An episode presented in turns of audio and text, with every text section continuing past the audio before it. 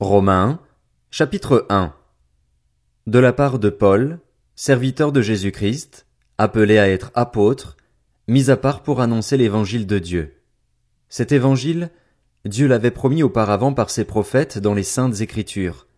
Il concerne son fils qui, en tant qu'homme, est né de la descendance de David et qui, du point de vue de l'Esprit Saint, a été déclaré fils de Dieu avec puissance par sa résurrection, Jésus-Christ notre Seigneur.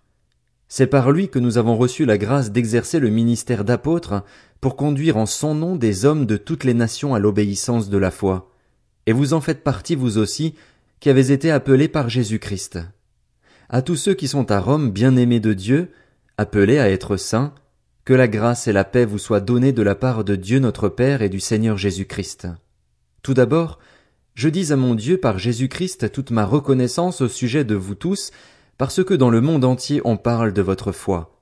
Dieu, que je sers de tout mon cœur en annonçant l'évangile de son Fils, m'est témoin que je fais sans cesse mention de vous dans mes prières. Constamment je lui demande d'avoir enfin, dans le cadre de sa volonté, le bonheur d'aller chez vous.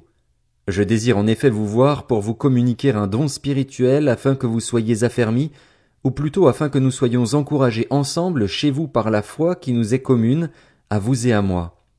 Je ne veux pas que vous ignoriez, frères et sœurs, que j'ai souvent formé le projet d'aller vous voir afin de récolter du fruit parmi vous tout comme parmi les autres nations, mais j'en ai été empêché jusqu'ici. Je me dois à tous, civilisés ou non, sages ou ignorants. Ainsi j'ai un vif désir de vous annoncer aussi l'évangile à vous qui êtes à Rome. En effet, je n'ai pas honte de l'évangile de Christ. C'est la puissance de Dieu pour le salut de tout homme qui croit, du juif d'abord, mais aussi du non-juif. En effet, c'est l'évangile qui révèle la justice de Dieu par la foi et pour la foi, comme cela est écrit, le juste vivra par la foi. La colère de Dieu se révèle du ciel contre toute impiété et toute injustice des hommes qui par leur injustice tiennent la vérité prisonnière, car ce qu'on peut connaître de Dieu est évident pour eux, puisque Dieu le leur a fait connaître. En effet, les perfections invisibles de Dieu, sa puissance éternelle et sa divinité, se voient depuis la création du monde, elles se comprennent par ce qu'il a fait. Ils sont donc inexcusables, puisque tout en connaissant Dieu, ils ne lui ont pas donné la gloire qu'il méritait en tant que Dieu et ne lui ont pas montré de reconnaissance. Au contraire, ils se sont égarés dans leur raisonnement et leur cœur sans intelligence a été plongé dans les ténèbres. Ils se vantent d'être sages, mais ils sont devenus fous, et ils ont remplacé la gloire du Dieu incorruptible par des images qui représentent l'homme corruptible, des oiseaux, des quadrupèdes et des reptiles. C'est pourquoi Dieu les a livrés à l'impureté par les désirs de leur cœur, de sorte qu'ils déshonorent eux-mêmes leur propre corps, eux qui ont remplacé la vérité de Dieu par le mensonge et qui ont adoré et servi la créature au lieu du Créateur, qui est béni éternellement. Amen. C'est pour cette raison que Dieu les a livrés à des passions déshonorantes. Leurs femmes ont remplacé les rapports sexuels naturels par des relations contre nature. De même, les hommes ont abandonné les rapports naturels avec la femme et se sont enflammés dans leurs désirs les uns pour les autres. Ils ont commis homme avec homme des actes scandaleux et ont reçu en eux-mêmes le salaire que méritait leur égarement. Comme ils n'ont pas jugé bon de connaître Dieu, Dieu les a livrés à leur intelligence déréglée, de sorte qu'ils commettent des actes indignes. Ils sont remplis de toutes sortes d'injustices, d'immoralité sexuelle, de méchanceté, de soif de posséder et de mal.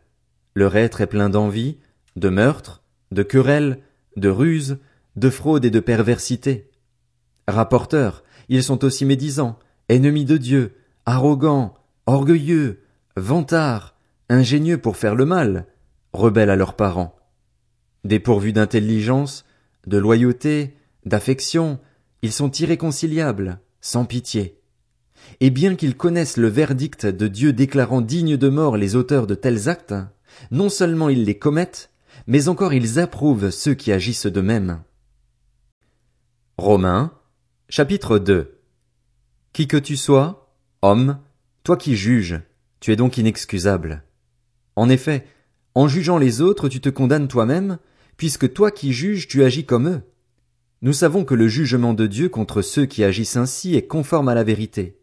Et penses-tu, toi qui juges les auteurs de tels actes et qui les fais aussi, que tu échapperas au jugement de Dieu? Ou méprises-tu les richesses de sa bonté, de sa patience et de sa générosité en ne reconnaissant pas que la bonté de Dieu te pousse à changer d'attitude? Par ton endurcissement et ton refus de te repentir, tu t'amasses un trésor de colère pour le jour où Dieu révélera sa colère et son juste jugement. Il traitera chacun conformément à ses actes. À ceux qui, par leur persévérance à faire le bien, recherchent l'honneur, la gloire et l'incorruptibilité, il donnera la vie éternelle. Mais il réserve son indignation et sa colère à ceux qui, par esprit de révolte, rejettent la vérité et obéissent à l'injustice.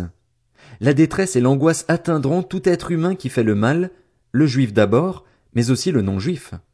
La gloire, l'honneur et la paix seront pour tout homme qui fait le bien, le juif d'abord, mais aussi le non-juif, car devant Dieu il n'y a pas de favoritisme. Tous ceux qui ont péché sans la loi périront aussi sans la loi, et tous ceux qui ont péché sous la loi seront jugés au moyen de la loi.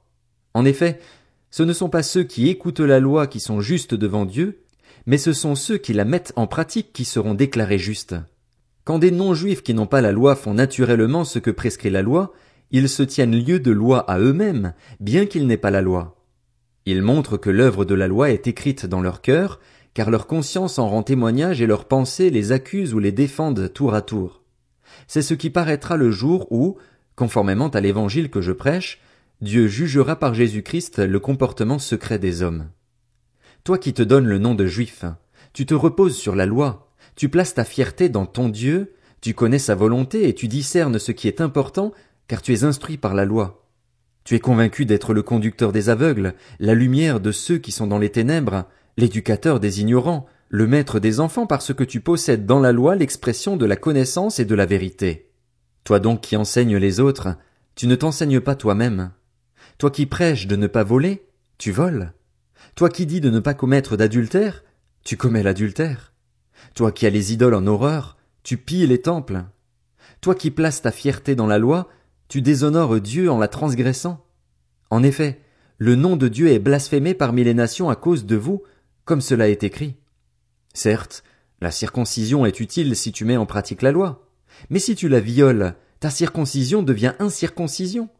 Si donc l'incirconcis respecte les commandements de la loi, son incirconcision ne sera-t-elle pas comptée comme circoncision? Ainsi, l'homme qui accomplit la loi sans être circoncis physiquement ne te condamnera-t-il pas, toi qui la transgresses tout en ayant la loi écrite et la circoncision? Le juif, ce n'est pas celui qui en a l'apparence, et la circoncision, ce n'est pas celle qui est visible dans le corps. Mais le juif, c'est celui qui l'est intérieurement, et la circoncision, c'est celle du cœur, accompli par l'esprit et non par la loi écrite. La louange que reçoit ce juif ne vient pas des hommes, mais de Dieu. Romains, chapitre 3. Quel est donc l'avantage des juifs ou quelle est l'utilité de la circoncision? Cet avantage est grand de toute manière. Tout d'abord, c'est à eux que les paroles révélées de Dieu ont été confiées. Que dire si quelques-uns n'ont pas cru? Leur incrédulité annulera-t-elle la fidélité de Dieu? Certainement pas reconnaissons que Dieu est vrai et tout homme menteur, comme cela est écrit, ainsi tu as été trouvé juste dans tes paroles et tu triomphes dans ton jugement.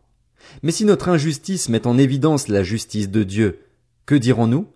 Dieu est-il injuste quand il déchaîne sa colère? Je parle ici à la manière des hommes. Certainement pas.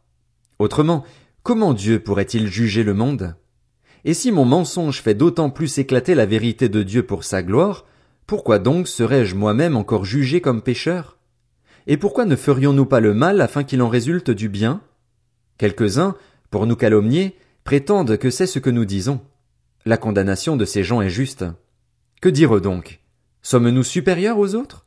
Pas du tout. En effet, nous avons déjà prouvé que juifs et non-juifs sont tous sous la domination du péché, comme cela est écrit, il n'y a pas de juste, pas même un seul, aucun n'est intelligent, aucun ne cherche Dieu. Tous se sont détournés, ensemble ils se sont pervertis. Il n'y en a aucun qui fasse le bien, pas même un seul. Leur gosier est une tombe ouverte, ils se servent de leur langue pour tromper. Ils ont sur les lèvres un venin de vipère. Leur bouche est pleine de malédiction et d'amertume. Leurs pieds courent pour verser le sang, la destruction et le malheur marquent leur passage, ils ne connaissent pas le chemin de la paix. Il n'y a aucune crainte de Dieu devant leurs yeux. Or nous savons que tout ce que dit la loi, c'est à ceux qui vivent sous la loi qu'elle le dit, afin que toute bouche soit fermée et que le monde entier soit reconnu coupable devant Dieu. En effet, personne ne sera considéré comme juste devant lui sur la base des œuvres de la loi, puisque c'est par l'intermédiaire de la loi que vient la connaissance du péché. Mais maintenant, la justice de Dieu dont témoignent la loi et les prophètes a été manifestée indépendamment de la loi. C'est la justice de Dieu par la foi en Jésus-Christ pour tous ceux qui croient. Il n'y a pas de différence. Tous ont péché et sont privés de la gloire de Dieu, et ils sont gratuitement déclarés justes par sa grâce, par le moyen de la libération qui se trouve en Jésus-Christ. C'est lui que Dieu a destiné à être par son sang une victime expiatoire pour ceux qui croiraient. Il démontre ainsi sa justice, puisqu'il avait laissé impunis les péchés commis auparavant, à l'époque de sa patience. Il la démontre dans le temps présent de manière à être juste tout en déclarant juste celui qui a la foi en Jésus. Où est donc la raison de se montrer fier? Elle a été exclue. Par quelle loi? Par celle des œuvres?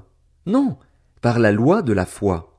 En effet, nous estimons que l'homme est déclaré juste par la foi, indépendamment des œuvres de la loi. Ou bien Dieu est-il seulement le Dieu des Juifs? N'est-il pas aussi celui des non-juifs? Oui, il est aussi le Dieu des non-juifs, puisqu'il y a un seul Dieu, qui déclarera les circoncis justes sur la base de la foi et qui déclarera aussi les incirconcis justes au moyen de la foi. Cela signifie-t-il donc que, par l'intermédiaire de la foi, nous annulions la loi? Certainement pas. Au contraire, nous confirmons la loi.